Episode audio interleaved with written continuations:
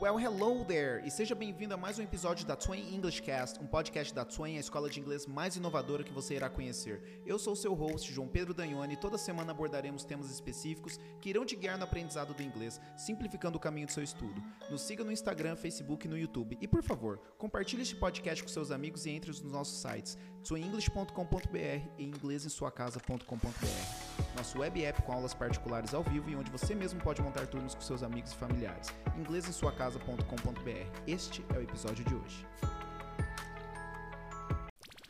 Olá, tudo bem? Aqui é o João Pedro, aqui é mais um episódio da Twain English Cast, podcast da Twain Personal English, a escola de inglês mais inovadora que você irá conhecer. E o episódio de hoje, na verdade, é uma trilogia, o começo da trilogia do verb to be. Eu vou falar do presente, passado e futuro desse verbo. O que é o to be, que é ser ou estar? Então a gente vai ver alguns exemplos, iremos falar sobre como o uso dele como verbo principal e auxiliar, por que, que ele é um verbo tão importante e vamos lá. Vamos começar com o verbo to be, a essência dele, to be or not to be, that's the question, né? Que nem Shakespeare falou uma vez, ou seja, ser ou não ser, eis a questão. Só que aí que tá, ser não é necessariamente a única tradução do to be no presente, né? Você olha e resolve falar assim: eu estou feliz, ao invés de falar que eu sou feliz, né? Então você fala o quê? I am happy. A diferença é que no inglês só tem I am e no português você tem eu sou ou estou, correto? Então esse é, é, esse é um dos problemas do to be para o brasileiro, porque nós temos outras conjugações do to be. Mas, em essência, você usa como? Bem, vamos falar com os pronomes. Eu sou, eu estou. I am. Aí você vai falar you, você. Você, you are. A conjugação do to be para you é are. Você é ou está. Então, digamos, você é um médico. You are a doctor. Você está feliz. You are happy. Você está triste. You are sad. Você está doente. You are sick. Entendeu? São conjugações. Aquelas tabelas do verbo to be basicamente eram conjugações. Então, I am happy. I am sad. I am a teacher, I am a CEO e por aí vai. You are, you are a doctor. Você, agora vamos falar, olha só, você está correndo, você está fazendo outra ação, ó. You are running. Agora o to be virou um auxiliar. Então esse tipo de coisa que a gente vai abordar no episódio de hoje, tá? Não só no episódio de hoje, mas nos próximos dois, que é do passado e do futuro, tá ok? Hoje nós iremos falar de presente. Então vamos lá. Quais são as conjugações? Vamos, vamos, pela, vamos pelo básico básico. I am, you are, he, she, it is. Então é he is, she is, it is. You are, we are, they are. Tá ok? Então olha só. I am, eu sou ou estou. You are, você está ou é.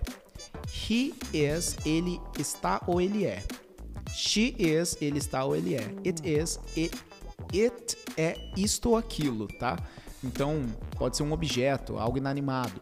Então, it is é ou está. Então, aquela coisa está. Então, the company is. A empresa está. The car is. Porque car é um it, é um objeto. You, you pode ser você ou vocês, tá? É você e vocês ao mesmo tempo. É singular, plural ao mesmo tempo, depende do contexto.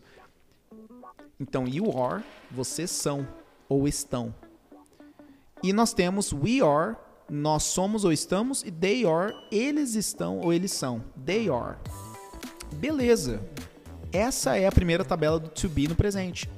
E toda a tabela do to be tem a negação. Para você negar o to be, seja ele principal, ou, ou seja, o único verbo da ação, ou o auxiliar, quando ele está auxiliando outro verbo, você nega ele com not. Então, para você negar, você usa not. Então, I am not, you are not, we are not, they are not, he is not, she is not, it is not. Lembrando que tem as contrações. I am not é assim, não tem contração.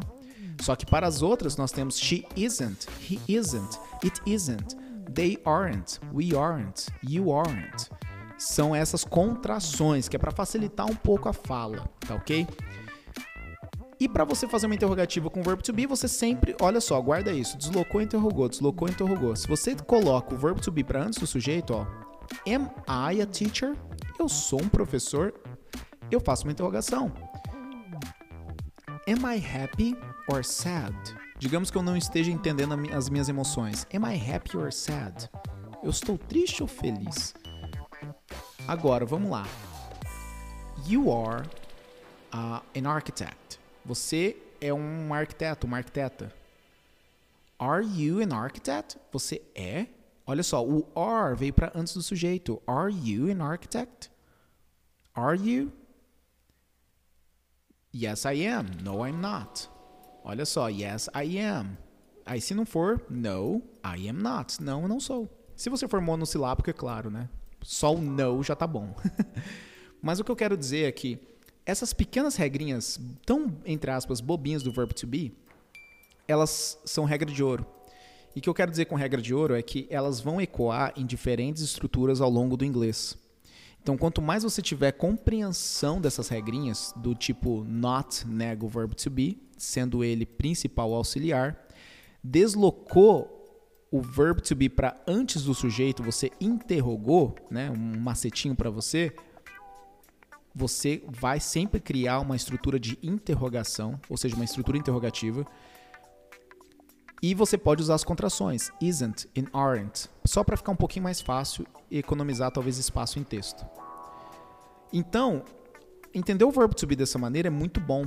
E sabe por quê? Porque essas regrinhas que eu acabei de falar para você do not, das contrações, da deslocar para interrogar, essas regrinhas, as mesmas regrinhas, elas vão ser usadas no passado e no presente. Ou seja, quando você aprende uma regra de ouro de um verbo, ele é utilizado depois em outros tempos. Tá ok? Então é muito importante você saber disso. De uma maneira ou de outra, em alguma instância ou outra, você vai usar essas regrinhas. Então, olha só. O verbo to be no presente, então vamos usar alguns exemplos. E repeat after me, ok? Repete comigo, ó. I am a teacher. I am a teacher. Eu sou ou estou um professor? Eu sou. Então agora vamos falar eu sou um arquiteto. I am an architect. Eu sou ou estou um arquiteto? Não, eu sou um arquiteto. Agora, I am here. Eu estou aqui. Here, H-E-R-E. H-E-R-E. I am here. Estou aqui. Agora eu estou aqui porque você está em um local. Então o uso do ser ou estar no português que precisa ser adequado. Tá ok? Então se eu falo you are listening, você está escutando, ó, você está. You are, você não ser escutando, você é estar, você não é escutando, você é, você está escutando. Esse é um exemplo em que o to be, inclusive, está como auxiliar, porque o verbo principal de você está escutando é, é o auxiliar é estar, o principal é escutando. Que daí me leva a mais uma regrinha de ouro, que é o ing. Quando você usa o to be como auxiliar, o verbo principal sempre vai ganhar aquele ing, que é o nosso NDO no português. Isso daí é igualzinho no português. Olha só o exemplo. Eu estou falando com você. Eu não uso eu estou falar com você, certo?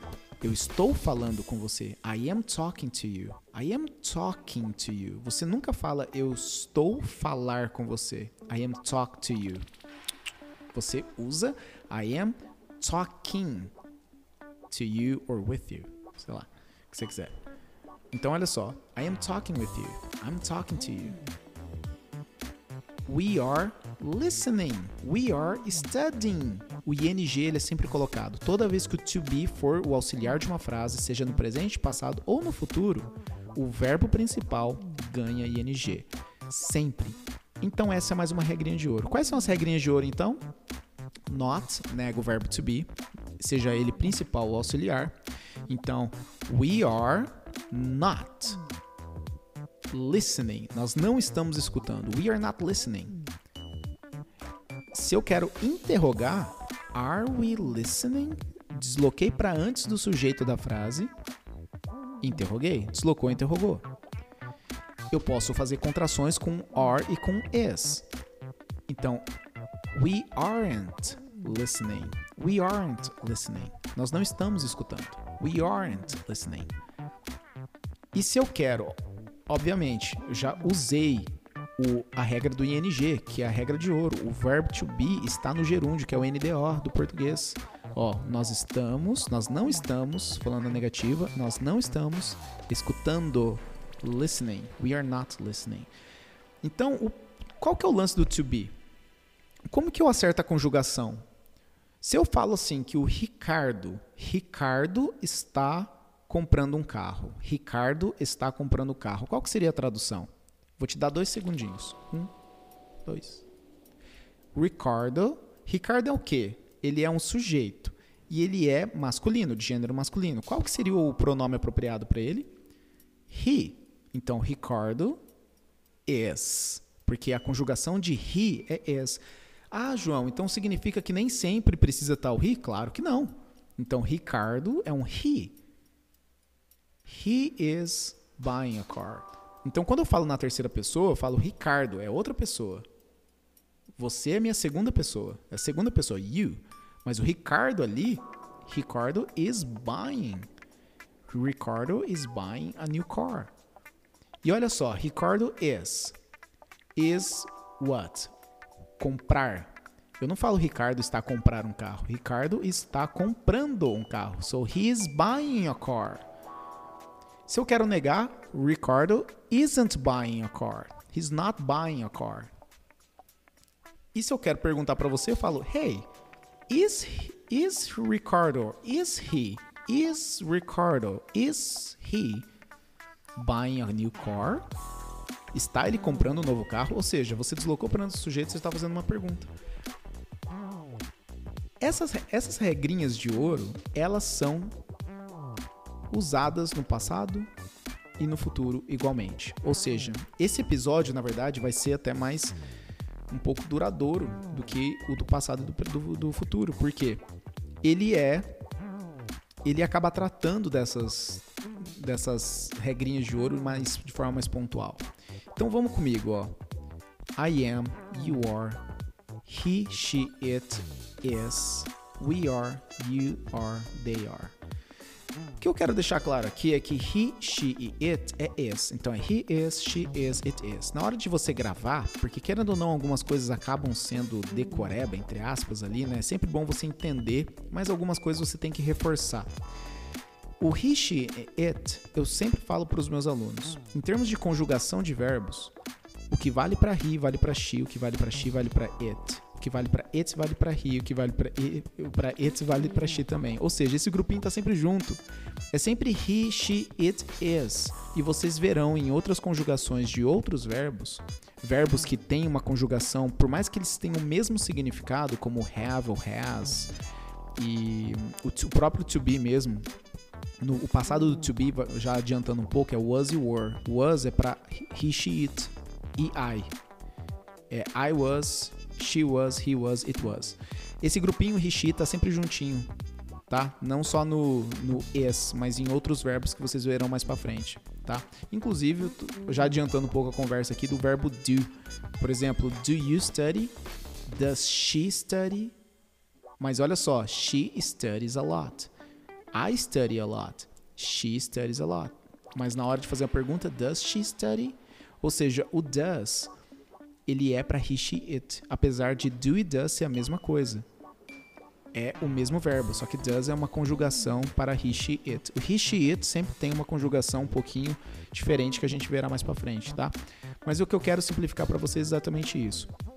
O verbo to be no presente I am, you are, he, she, it, is, we are, they are. É isso. Ok? Para negar, not, seja ele como verbo auxiliar ou principal e para deslocou interrogou. E se ele for auxiliar, o verbo principal terá o ing, ok? Eu espero que esse formato tenha te ajudado de alguma maneira. Em 15 minutinhos, pelo menos, você tem um drop do verbo to be, tá ok? E o verbo to be hoje foi tratado no presente. E nós teremos agora parte 2 e parte 3, que será do passado e no futuro. Alright, so thank you very much. E se você tiver qualquer dúvidas, Qualquer dúvida, desculpa, qualquer dúvida, por favor, envie um e-mail para a gente. Adorarei responder suas dúvidas, ok? Adorarei te ajudar. Alright, so see you, thank you, have a great day.